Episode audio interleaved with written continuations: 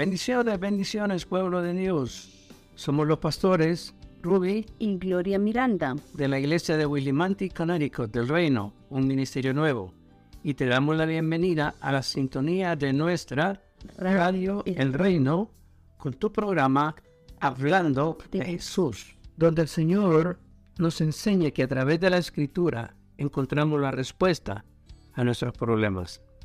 Amén. En el nombre poderoso de Jesús. Y estamos aquí con el deseo de poder llevar este mensaje, lo que el Señor nos ha entregado, de lo que el Señor nos ha dicho que hablemos, para que podamos comprender cómo el Señor se manifestaba a sus discípulos, lo que les enseñaba y cuál era el objetivo que él quería lograr. En el nombre poderoso de Jesús. Amén. Eh, los saluda mi esposa, Gloria Miralda, y aquí estamos, hermano, dándole gracias a Dios por tenernos aquí nuevamente en tu programa, hablando de Jesús. Sabemos que hay algo nuevo, algo diferente, que las escrituras te van a enseñar, ellos son los que nos enseñan, nos están guiando para poder hablar de la palabra de Dios, poder saber que en la palabra de Dios hay muchas cosas que cuando uno escudriña, ahí te das cuenta de todo el proceso que vivió Jesús para venir a darnos vida a nosotros, hermano. Así que yo te bendigo, te motivo a que tú también busques, busques la palabra de Dios. En ella vas a encontrar la verdad. Como dice, la verdad os hará libres.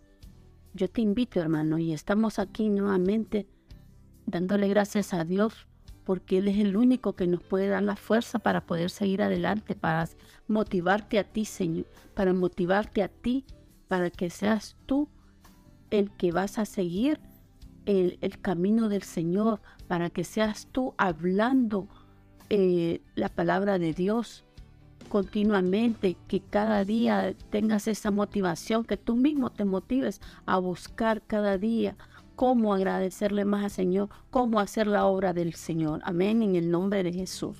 Amén. Recuerda que somos el pueblo de Dios, ¿verdad? Y en primera de Pedro 2.9 dice, pero ustedes son pueblo escogido, sacerdotes para el reino, nación santa, congregación separada para anunciar las glorias de aquel que los llamó de la oscuridad a su luz admirable. Esto es de la, versión pechita. En el nombre de Jesús. Somos ese pueblo de Dios, ¿verdad? Ese pueblo escogido. Por eso el Señor nos está preparando, por eso el Señor nos está alimentando de las diferentes formas en que podamos recibir su bendición. Y Él quiere que aprendamos de las escrituras, quiere que conozcamos las escrituras, que las vivamos como Él las vivió y que las apliquemos de la manera como Él las aplicó, ya sea a través en su vida o transmitiéndoselas a otros.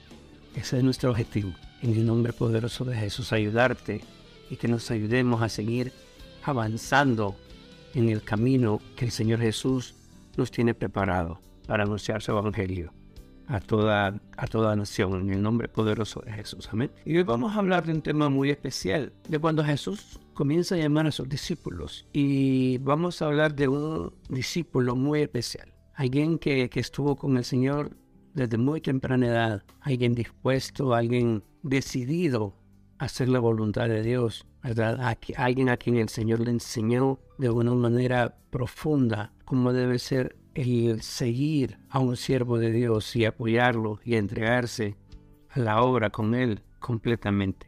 Y vamos a hablar del apóstol Juan, el discípulo amado, de cómo lo conoce, de cómo lo sigue, de cómo le enseña y de cómo se decide hacer la voluntad de Dios a través de la enseñanza de Jesús. Amén, en el nombre poderoso de Jesús. Y vamos a comenzar. Vamos a leer en, el libro, en el Evangelio de Juan. Vamos a leer en San Juan 1 del 35 en adelante. Y dice, el siguiente día estaba Juan, Juan el Bautista, ¿verdad?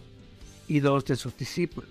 Y mirando a Jesús que andaba por allí, dijo, He aquí el Cordero de Dios. Y volviéndose Jesús, y viendo que le seguían, les dijo, ¿qué buscáis? Ellos le dijeron, Rabí, que traducido es maestro, ¿dónde moras? Les dijo, venid y ved. Fueron y vieron dónde moraba, y se quedaron con él aquel día, porque era como la hora décima.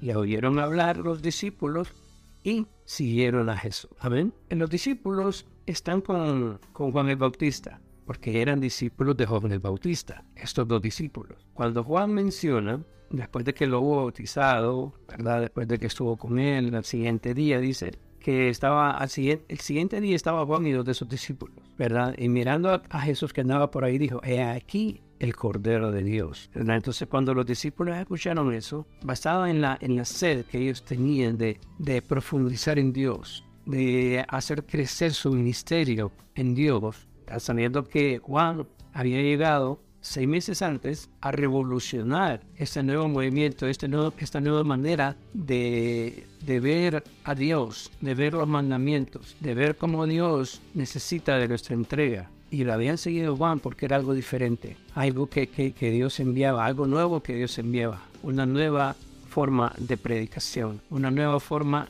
de poder entregarse a Dios y de una manera muy especial, de una manera total, sin buscar beneficios, sin buscar a, aprovechamientos como lo hacían los demás los sacerdotes, los fariseos, los saduceos, todas otras, esas otras grupos o sectas que estaban en, en, ese, en ese mover, amén.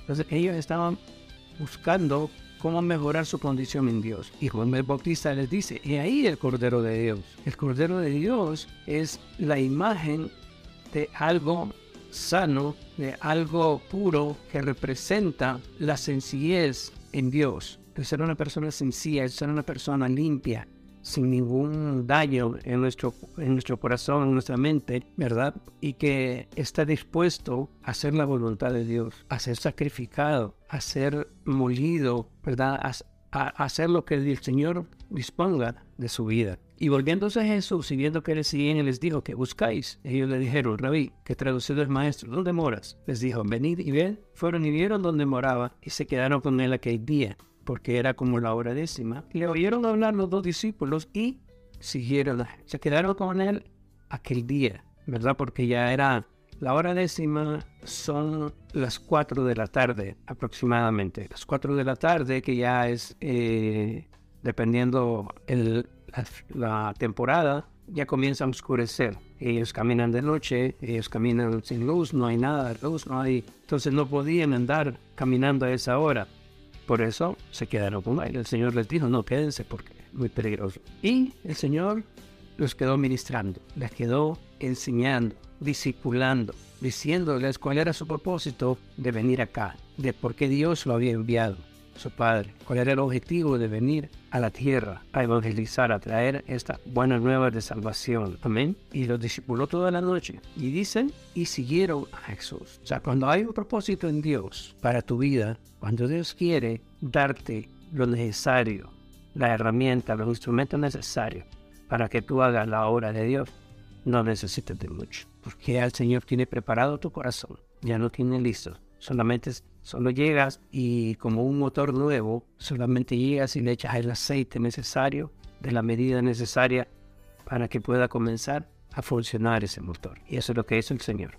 Solamente derramó esa gota de su espíritu en ellos a través de la palabra, enseñándole la palabra. Y dice que ellos siguieron a eso. Amén. Así es, hermanos. Miren que eso es lo que Dios necesita, ¿verdad? Porque meditaba que cuando ellos se quedaron, escucharon la palabra de Dios. Así es muchas veces cuando nosotros buscamos a Dios y, y a ti te toca esa palabra que el Señor te ha mandado a través de su siervo.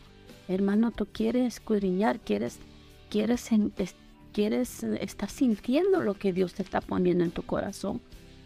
Eh, te pone en tu mente a que medites qué es lo que está pasando el mismo Dios te lo transfiere, te lo, te lo dice. El mismo Señor los impactó tanto a esos discípulos que, que les enseñó de, la verdadera, de lo verdadero, de lo genuino que él tenía. Dice que él, cuando empezó a hablarles, ellos como que, que abrieron su corazón, su mente y empezaron a escuchar y, y fue algo que tan bonito porque ellos mismos así fueron siguiendo el camino de Jesús.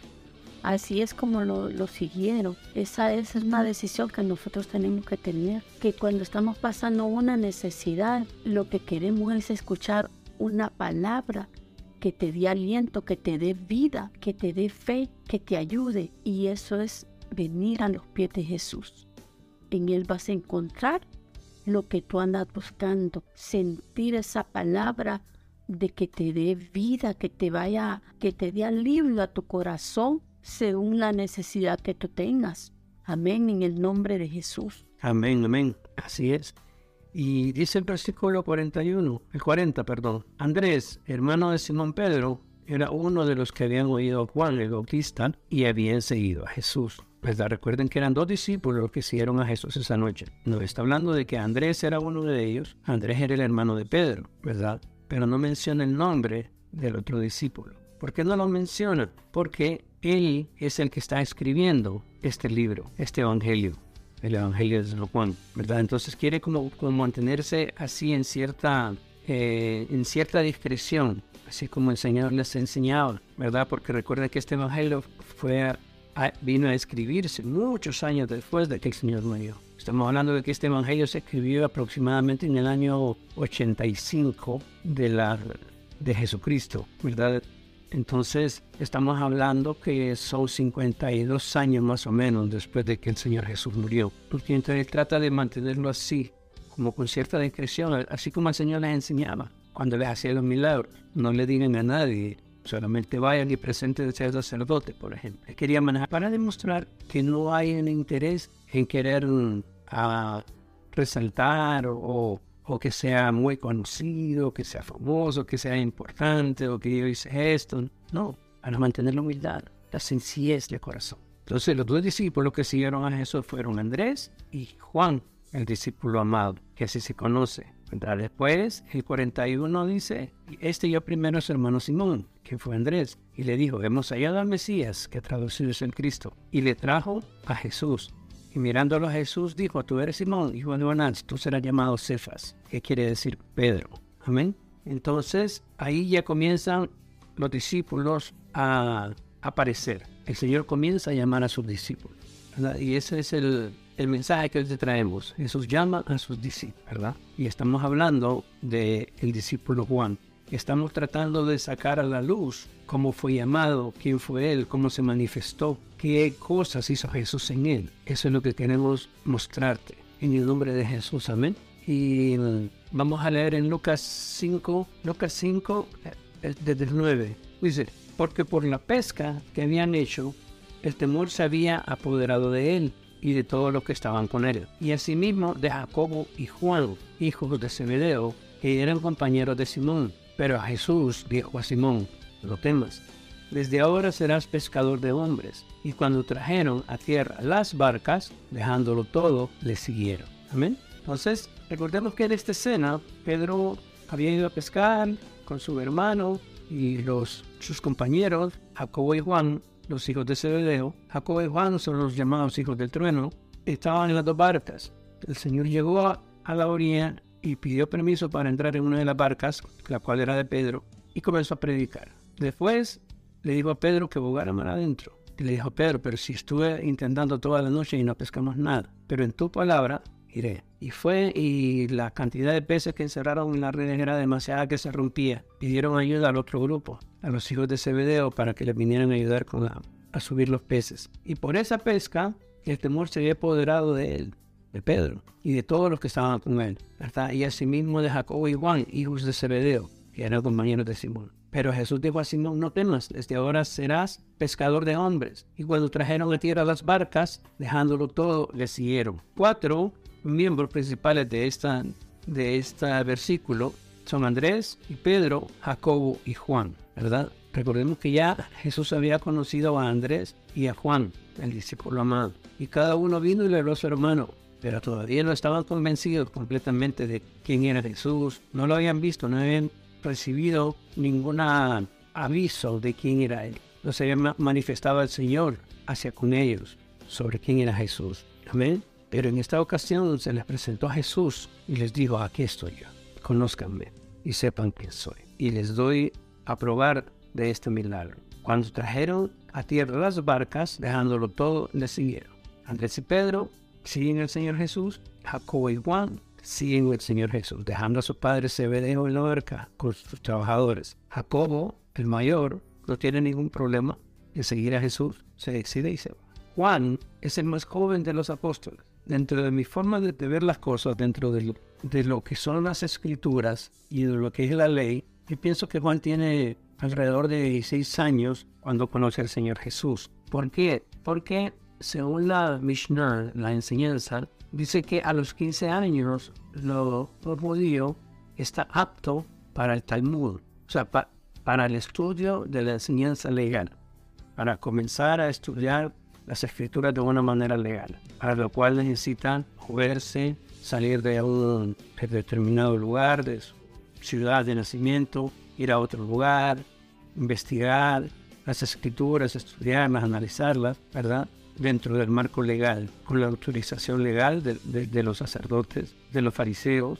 Ellos tienen ya a esa edad, tienen la autoridad para poder dejar a sus padres y comenzar a, estudiar y analizar y, y comprobar las escrituras según el don, según lo que el Señor haya puesto en su corazón. Entonces ya él puede seguir, puede dejar a sus padres por la obediencia a Dios, de prepararse dentro de lo que el Señor le exige, ¿verdad? La enseñanza legal, el estudio de la enseñanza legal. En ese momento él está siguiendo a Jesús, quien le va a enseñar sobre lo que es el estudio de esa enseñanza de la Mishnah. Él se lo va a enseñar de esa manera porque el Señor Jesús era un maestro, un rabí, ¿verdad? Y, y estaba con todo el derecho de poder tomar un grupo y enseñarlo y dirigirlo y prepararlo. En el nombre de Jesús, amén. Entonces, así es como Juan se dispone a seguir a Jesús, con todo el derecho. Yo por eso les digo, pudo haber sido como a los 16 años que comenzó a seguir a Jesús. Un joven, pero un joven con un corazón decidido, con un corazón dispuesto a hacer la voluntad de Dios a través de lo que Jesús le enseñara sin temores, sin dudas. Y eso es lo que el Señor pide de ti. Joven que estás escuchando hoy este mensaje, que estás escuchando esta enseñanza. Eso es lo que el Señor pide de ti. Esa decisión completa, esa entrega. Hacer la voluntad de lo que el Señor Jesús te está pidiendo que hagas. Que cada palabra que recibas la tomes y la consideres como que es un mandato de Dios. Y que vayas y que te atrevas a hacer las cosas que el Señor te está pidiendo que hagas. Entonces, a esa edad, ¿verdad? Imagínate, él estuvo dispuesto a seguir a Jesús, ¿verdad? Solamente se despidieron de su padre y siguieron con él. ¿verdad? Juan comenzó a seguir a Jesús y a recibir de lo que el Señor le iba dando a cada momento a los 16 años. Amén. Solamente tienes que tomar la decisión joven, en el nombre poderoso de Jesús. Amén, gloria a Dios. Así es, hermanos. Mire que esos dos discípulos los primeros que Dios llamó, ahí estaba Andrés, Juan, y meditaba en eso de que ellos estaban sedientos de la palabra y que ¿Qué es lo que le llena a uno cuando a ti te dan una palabra? Cuando tú buscas de Dios, viene Dios y te sacia, te llena porque estás vacío.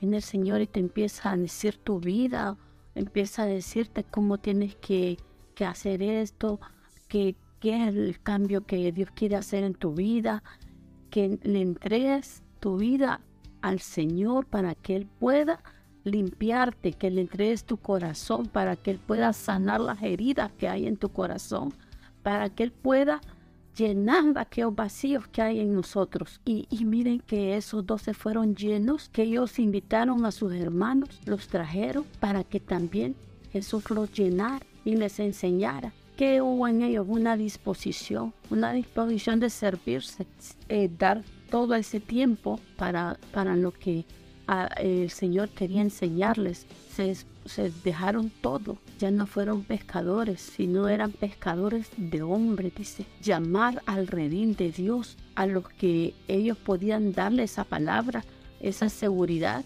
como Jesús les hablaba, dándoles seguridad de que sí podían hacerlo. Eso es lo que Dios quiere que nosotros expandamos el reino de Dios, que hablemos de las maravillas que el Señor hizo en nuestras vidas, que cuando le buscamos, el Señor nos, nos dio de lo que no conocíamos, el verdadero amor que había en Él. Nos enseñó de lo que estábamos necesitados, que quizás lo habíamos buscado en el mundo, lo habíamos buscado de diferentes maneras y no nos habíamos saciado.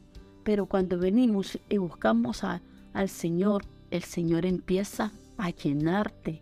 El Señor empieza a hacerte esa nueva criatura, esa nueva criatura, ese nuevo ser que entra en tu, en tu vida. Por eso cuando nosotros tenemos ese primer amor hacia Dios, no deja de hablar de Él, no deja de, de, enseñarme a otro de las maravillas, pero no que tu, que tu, tu flor no se seque, que tu llenura de Dios no se seque. Tenemos que ser esas mujeres, esos hombres esforzados, valientes, que no nos amedrentemos por ninguna situación, que ese primer amor no se te pierda, hermano, que ese primer amor esté ahí fluyendo cada día, cada día más y más. Por eso te decimos, escudriña la palabra, porque en ella vas a encontrar tesoros escondidos. ¿Qué fue lo que les pasó a estos discípulos? Se llenaron de las maravillas que Jesús les hablaba, del potencial que había en ellos. Ellos eran seguros de que eran pescadores y que quizás en el momento que, que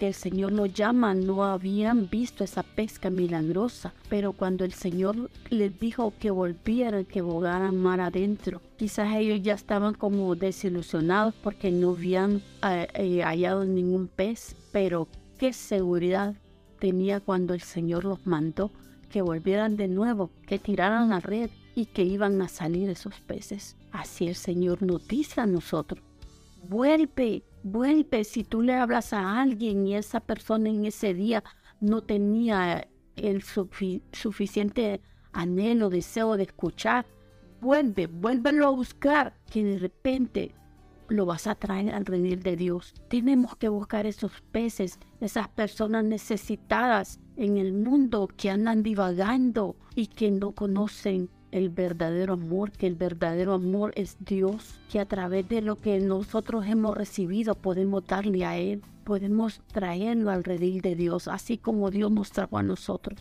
así como el Señor nos limpió nuestras vestiduras, así el Señor va a ser a través de ti y de mí traer al redil esas personas necesitadas de Dios. Amén. Amén, aleluya. Solo tienes que disponer tu corazón ¿verdad? Para que seas ese instrumento, para que escuches esa voz cuando el Señor te llame y te diga, tienes éxito para mí ahora, desarrollando este trabajo, esta bendición. Y vamos a leer en Marcos 3:17, cuando el Señor comienza a elegir sus doce apóstoles. Recuerda que primero es el llamamiento, cuando el Señor te dice, ven, sígueme, búscame, conoce de mí, aprende de mí. Cuando tú aceptas ese llamamiento, aceptas ese llamado, comienzas a seguir a Jesús. Comienzas a aprender de Jesús. Comienzas a conocer qué es lo que Él quiere de ti, cómo quiere que te desarrolles. Y comienzas a preparar a través de la escritura, a través de la fe, a través de la oración, a través de la palabra profética. Comienza tu cuerpo, tu mente a asimilar lo que el Señor está esperando de ti, cómo quieres que trabaje según lo que tú vayas aprendiendo. Ya una vez que estás listo, ya una vez que estás preparado en determinada área, el Señor te comienza a utilizar en lo que Él crea más conveniente, en lo que Él crea que ha puesto en ti esa semilla y que la vas a hacer germinar y que produzca fruto. Amén, en el nombre de Jesús. Y es así como comenzó con ellos. Los llamó, ahora les da un, un trabajo que hacer y los nombra como apóstoles. ¿verdad? Y en Marcos 3, 17 dice, a Jacobo, hijo de Zebedeo, y a Juan, hermano de Jacobo, a quienes apellidó Boanerges, esto es, hijos del trueno. Está haciendo la elección de sus doce apóstoles y está llamando a estos dos hermanos, Jacobo, hijo de Zebedeo, y a Juan, hermano de Juan, el discípulo amado, que ya lo está nombrando como apóstol a esa edad, a esa edad, hermano, a esa temprana edad. Ya que no tenemos que temer cuando el Señor nos dice, tú eres un evangelista, tú eres un pastor, tú eres un apóstol, tú eres un maestro. Amén. No tienes que temer, no tienes que temer el llamado. Solamente decídete. Si el Señor me ha puesto como esto, Él cree en mí. Entonces, ¿por qué no puedo hacerlo? Tomar la decisión y seguir adelante. ¿Ven? Porque esto es lo que hicieron ellos. Juan, el discípulo amado, no estuvo esperando, no, que todavía me falta preparación, que según la ley, que la ley ya en ese momento vino a ser llamado Jesús. La ley vino a pertenecerle a Jesús. Él vino a hacer cumplir la ley, pero la ley correcta de Dios. La ley que les fue enseñada a ellos desde el principio, desde que fue dada en el monte Sinaí que le fue dada a Moisés. Esa ley es el que vino, la que vino a hacer cumplir Jesús. No leyes inventadas por hombres, como lo habían hecho en ese momento los fariseos. No ese tipo de ley, porque no era para satisfacer ninguna necesidad humana, era para satisfacer las necesidades de Dios. Entonces, en eso se enfocó Jesús, en hacer cumplir la ley. Les digo, yo no he venido a abrogar la ley, he venido a hacer cumplir la ley, pero no la ley que ustedes piensan que es correcta, le decían los fariseos. Amén. Entonces, Juan está cumpliendo la ley, la ley que el Señor está diciendo que se tiene que, como hijo de Dios, como siervo de Dios, esa ley en la que enseña Jesús. Y esa es la que tenemos que obedecer. ¿Qué te quiere enseñar Jesús? ¿Qué te quiere dar a conocer? ¿Qué es la, qué es la palabra que se te da? a través de la profecía, a través del profeta, a través de un mensaje, a través de una enseñanza, a través de la escritura. Esa es la ley el Señor quiere que obedezcas. No repeticiones vanas que utilizan otros solamente para poder seguir una, una forma de, de religión. No, lo que el Señor Jesús te está demandando para poder hacer crecer tu ministerio y que ese ministerio tenga base, tenga peso, tenga sustento a través del Espíritu Santo. Amén. En el nombre poderoso de Jesús, lo que tenemos que hacer, obedecer la voz de Dios a través de lo que Jesús nos enseña. Ven, así es, hermanos. Es una disposición que nosotros tenemos que tener como siervos de Dios. Cuando nos entregamos a, hacer, a la disposición de Dios, a hacer la obra de Dios, no te limites. Sigue, sigue, que eso te va a dar vida, eso te da fuerzas, eso te motiva a seguir adelante. Eso es lo que nosotros tenemos que tener siempre en nuestra mente. Una motivación por servirle al Señor. Y meditaba cuando Juan, quizás Juan era joven, pero tuvo esa disposición, tuvo esa entrega. Sé que, que él, él se dispuso desde el momento que, que Dios lo llamó, fue el más cercano y fue testigo de, de, de los milagros, que hizo el Señor. Por eso nosotros cuando nosotros buscamos al Señor, ahí es donde nos damos cuenta cuánto pasó el Señor, que quizás nosotros no hemos pasado nada, hermano. Nosotros una pequeña situación nos invade todo como que fuera grande el problema. En vez de entregárselo al Señor y decir, Señor, ayúdame. Dice que nos quitó esa carga, ese peso. Pues entreguémosle al Señor nuestra vida. Demos todo para el Señor. Digamos, Señor, yo ya no puedo, pero ayúdame. Y el Señor te va a ayudar solo es que tú te dispongas cuando tú haces la obra de Dios. Él va, él va a hacer lo que tú necesitas. Él sabe de lo que tú estás necesitado. Y entre más entrega haya de nosotros para Dios, más Dios te llena, más el Señor mira que tú estás más metido en Dios y te va quitando lo que, lo que estorba para poderle servir al 100% que ellos se impusieron, hermano. Ellos quizás Juan no tenía hijos, no tenía una familia, pero tenía su trabajo que de él dependía. Los otros discípulos igual, a los que Dios llamó, quizás tenían familia que mantener, pero también miraron cómo el Señor les hablaba con esa autoridad, con ese anhelo de quererlos hacer sus discípulos les enseñaba con voz fuerte, con voz de mando, pero aprendieron, hermano, aprendieron, vieron las enseñanzas, las atesoraron en su corazón, pasaron persecuciones, pasaron situaciones, pero en medio de todo no se dejaron llevar por las, las ondas del enemigo, sino que se dispusieron a hacer la obra de Dios. Eso es lo que nosotros tenemos que hacer la obra de Dios, lo que Dios nos ha demandado que hagamos en esta tierra, que hagamos brillar, que seamos esa luz, que alumbremos donde quiera que vayamos. Si Él nos cambió las vestiduras, si él, ya nos ungió como siervos, somos siervos llamados para cosas grandes, para levantar el nombre de Cristo a donde quiera que vayamos. En el nombre de Jesús seamos luz, seamos esa luz que alumbre donde quiera que vayas tú, habla de parte de Dios, que más de alguno te va a escuchar, más de alguno va a decir, este está hablando la verdad y vamos a seguir adelante sirviéndole cada día, cada día. Motivémonos, motivémonos a ser ese siervo que Dios ha dicho que tú eres, ese llamado que tú tienes. Empieza a ejercer el llamado que Dios te ha dado a través de tu siervo. Empieza a través del profeta, a través de tu pastor. Empieza agarrar tu llamado, empieza a caminar en tu llamado. Quizás lo puedes ver que, que no lo creas, pero si, si el Señor te lo mandó es porque tú puedes. Él sabe por qué nos ha llamado a servirle. Seamos servidores de Cristo. Servirle a Él es lo más bonito que puede haber en la vida. Dar todo por Él. Tener celo de la casa de Dios, a donde Dios te ha puesto a servir en el nombre de Jesús. Amén. Amén. Así es, tener esa disposición, esa entrega completa y no tener temor, ¿verdad? A lo que, a las situaciones que se presenten sabiendo que hay una fe, sabiendo que hay una entrega, sabiendo que hay un respaldo del Señor Jesús. Amén. Y, así como el Señor Jesús se manifestaban estas cosas, ¿verdad? Así también se manifiestan en nosotros. Yo siempre les he planteado que para mí, mi forma de ver el Evangelio y mi forma de ver a la familia es que la familia es el núcleo, núcleo principal del Evangelio. Y aquí lo podemos ver por este ejemplo claro. Cuando escudriñamos las escrituras nos damos cuenta de muchas situaciones, de muchas interioridades que no se ven así a simple vista. Hay que andar como con una lupa buscando y revisando. Por ejemplo, el saber de que Jacobo y Juan, hijos de Zebedeo, eran primos de Jesús y que apoyaron su obra, que estuvieron ahí para darle darle ese, ese sustento, esa capacidad como familia de estar ahí decididos a hacer el trabajo que el Señor le había encomendado, de creer en Él de una manera fiel a lo que el Señor había dicho que, que había sido enviado. Así tenemos nosotros que creer en nuestra familia, que se están entregando a Dios y que llevan el camino correcto.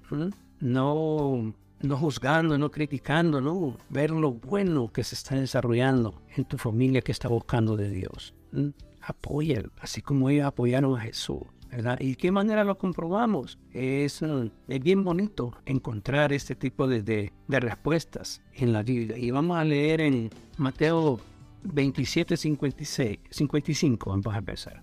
Y dice, estaban allí muchas mujeres mirando de lejos. Esto es cuando era la crucifixión ya. Las cuales habían seguido a Jesús desde Galilea, sirviéndole, entre las cuales estaban María Magdalena, María, la madre de Jacobo y de José, y la madre de los hijos de Zebedeo.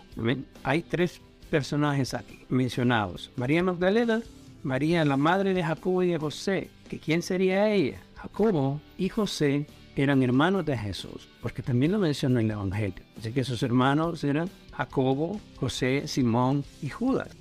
aquí menciona a dos de ellos, de los menores también. Entonces María era la mamá de Jesús. La madre de Jacobo y de José era la mamá de Jesús que estaba ahí al pie de la cruz. Y la madre de los hijos de Zebedeo. ¿Quiénes son los hijos de Zebedeo? Ya lo hemos venido mencionando. Eh, Jacobo y Juan, ¿verdad? Los, los boneras, que los hijos del trueno. ¿Amén? La forma como diferencian a los Jacobos, ¿verdad? Es que al hermano de Jesús le dicen Jacobo el menor y al hermano de Juan, el discípulo amado Jacobo, le dicen Jacobo el mayor. ¿Amén? Entonces estaba ahí la madre de los hijos de Zebedeo. Dice. Vamos ahora entonces a comparar con Marcos 15:40. Y dice, también había algunas mujeres mirando de lejos, entre las cuales estaban María Magdalena, María la madre de Jacobo el menor y de José y Salomé. ¿okay? En el versículo anterior leímos que estaba la madre de los hijos de Zebedeo. Ahora dice que estaba Salomé. Estaba María Magdalena, María la mamá de Jesús, y Salomé. Ahora ella tiene nombre. La madre de los hijos de Zebedeo se llama Salomé. Amén. Okay. Ahora vamos a leer Juan 19, 25 y nos dice, estaban junto a la cruz de Jesús su madre y la hermana de su madre, María, mujer de Cleofas, y María Magdalena. Estaban junto a la cruz su madre y la hermana de su madre. ¿Quién era la hermana de su madre? Salomé, porque María, la mujer de Cleofas, es otra persona que Juan, el discípulo amado, incluye en la lista, porque ya estaba María Magdalena. Anteriormente solo estaban María, la mamá de Jesús, María Magdalena y la mamá de los hijos de Zebedeo, ¿verdad? Que es en el segundo versículo se llama Salomé, ya le aparece el nombre. Entonces aquí dice que estaba la hermana de su madre junto a la cruz, la cruz de Jesús, la hermana de su madre, la hermana de María, la mamá de Jesús, que se llama Salomé y que era la madre de Jacobo y Juan, los hijos de Zebedeo. Entonces ahí encontramos la relación. Salomé era hermana de María, la mamá de Jesús. Salomé era tía de Jesús. Y era, María, la mamá de Jesús, era tía de Juan el discípulo amado. Amén. En el nombre poderoso de Jesús. Amén. Entonces ahí nos damos cuenta cómo hay una decisión y una entrega cuando hay un verdadero siervo de Dios que se levanta, el apoyo del núcleo de cómo se manifiesta el apoyo, ¿verdad? Cuando hay una entrega completa, una disposición para trabajar con el Señor, ahí se manifiesta, ¿verdad? Entonces no dudes en apoyar a tu familia cuando hay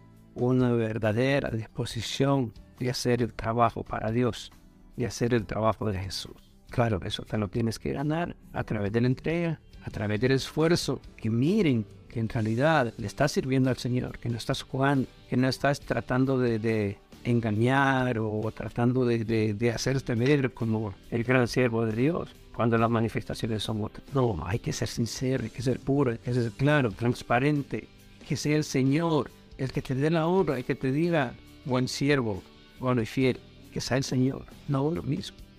Hay que dejar que el Señor nos dé la bendición, amén, y hacer el trabajo que el Señor nos ha pedido. Y así vamos a demostrarle a nuestra familia que estamos dejando guiar por el Señor y creer que se manifieste en nuestras vidas, no nosotros mismos. En el nombre de Jesús.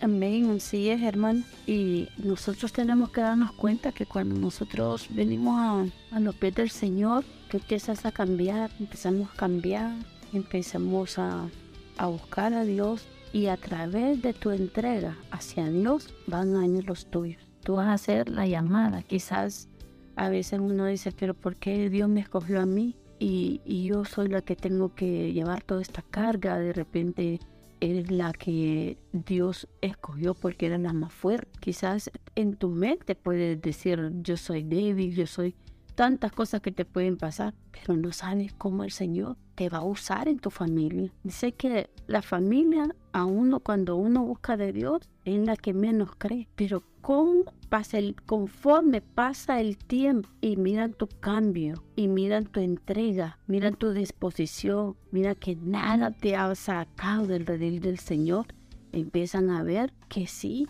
que sí se puede. Entonces de uno a uno viene tu familia llegando a los pies del Señor. Y así, porque si tú miras, eh, que María era hermana con Salomé, la mamá de Juan.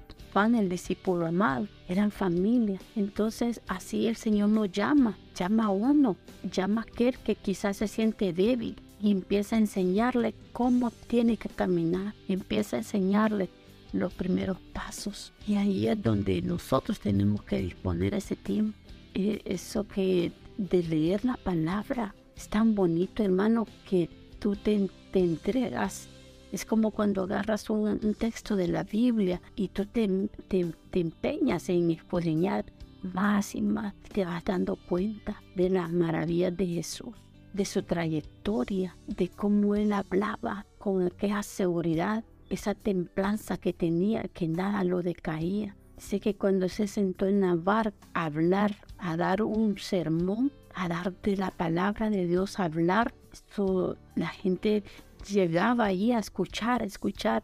Había una multitud escuchando la palabra. Tú no sabes que, dónde te quiere llevar el Señor. Tú no sabes que el Señor te quiere limpiar y poder que, que seas tú el que hable de parte de Él. Dice que Él pondrá palabra en nuestra boca, que Él anda buscando corazones vacíos, vasos vacíos para poderlos llenar de Él. Nosotros vamos a hacer esos vasos vacíos para que el Señor nos llene y poder hablar de parte de Él, poder tener seguridad, poder tener esa templanza que Dios quiere que tengamos. Tenemos que depender de Él, hermano despojarnos de las situaciones que vivimos para que el Señor empiece a llenarnos, a llenarnos de su palabra, a llenarnos de su amor. Él vino a darnos vida y vida en abundancia. Él vino a saciarnos del amor de Él. Por eso tenemos que escudriñar la palabra para poder hablar de parte de Dios y poder tener esa seguridad de lo que tú digas. Lleva peso, lleva seguridad porque tú ya lo leíste. No te dejaste guiar por nadie. Déjate guiar por el Señor.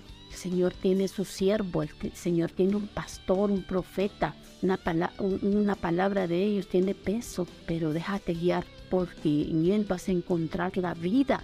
Escudriñando la palabra te vas a dar cuenta de las maravillas que Jesús vino a hacer a esta tierra. Pero tienes que leer, tienes que meterte, escudriñar esa palabra. Amén, en el nombre de Jesús.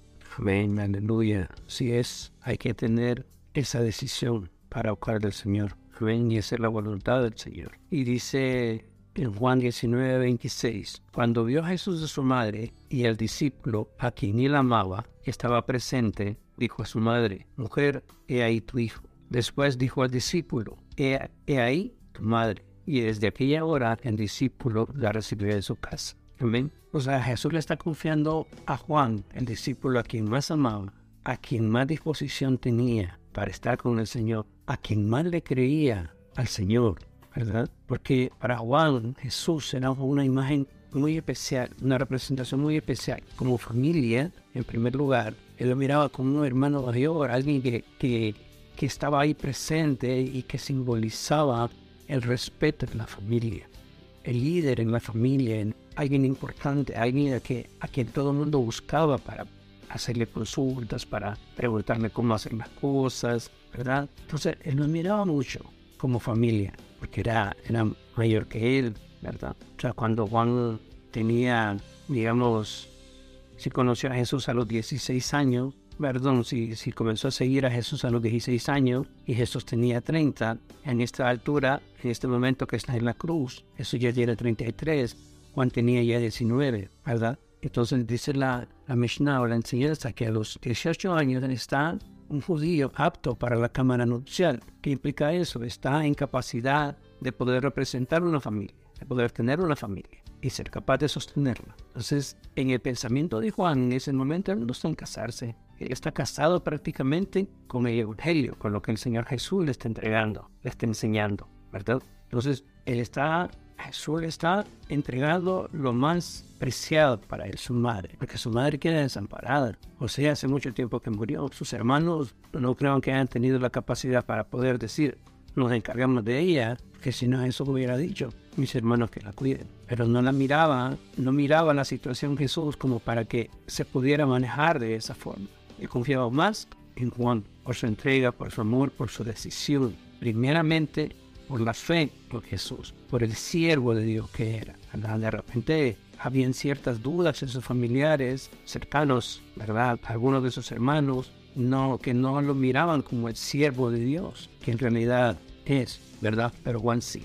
Por eso le encarga a su madre y dice que él la tomó desde aquella hora a recibir en su casa. O sea, tal vez no lo tenía Juan en su casa, su propia casa, pero estaba su familia, estaba su mamá, la mamá de Juan, que era hermana de Jesús. Uno no le iba a apoyar, uno no iba a estar dispuesto a, a decirle, no, pues aquí está tu casa, puedes venir acá, puedes traer a tus hijos, los que quieran venir, aquí va a haber sustento, ¿verdad? Como familia y como la madre del gran siervo de Dios.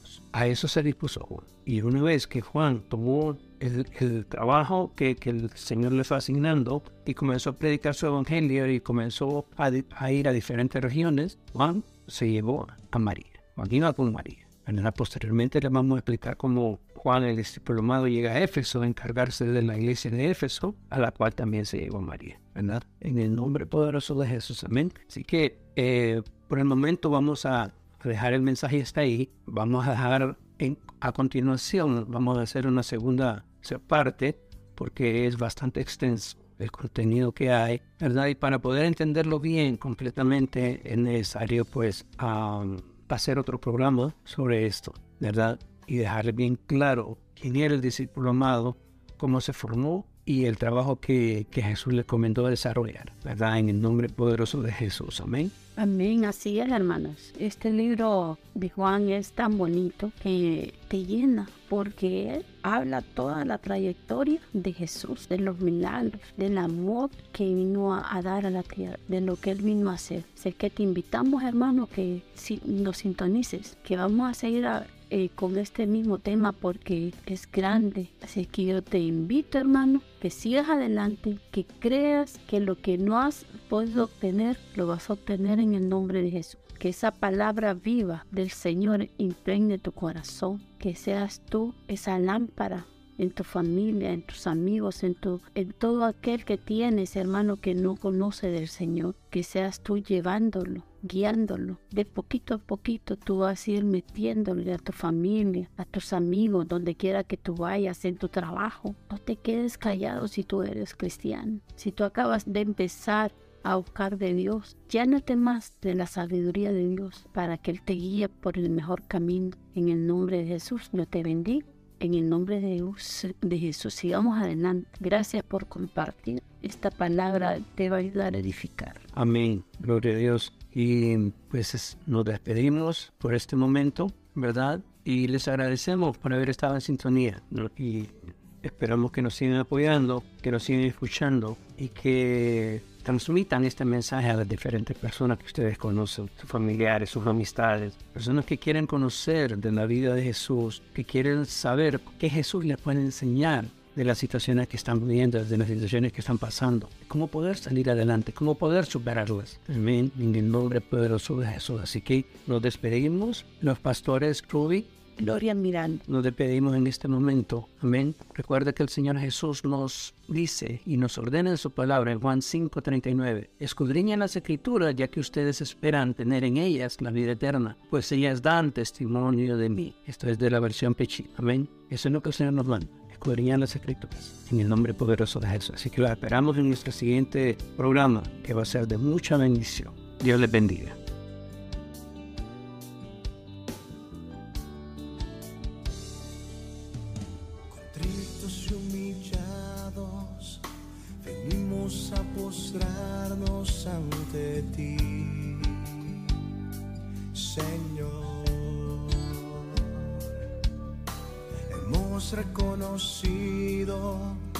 Que te necesitamos. Renueva nuestras vidas con tu amor. Te honramos, te damos hoy, Lord. Recibe nuestra humilde adoración.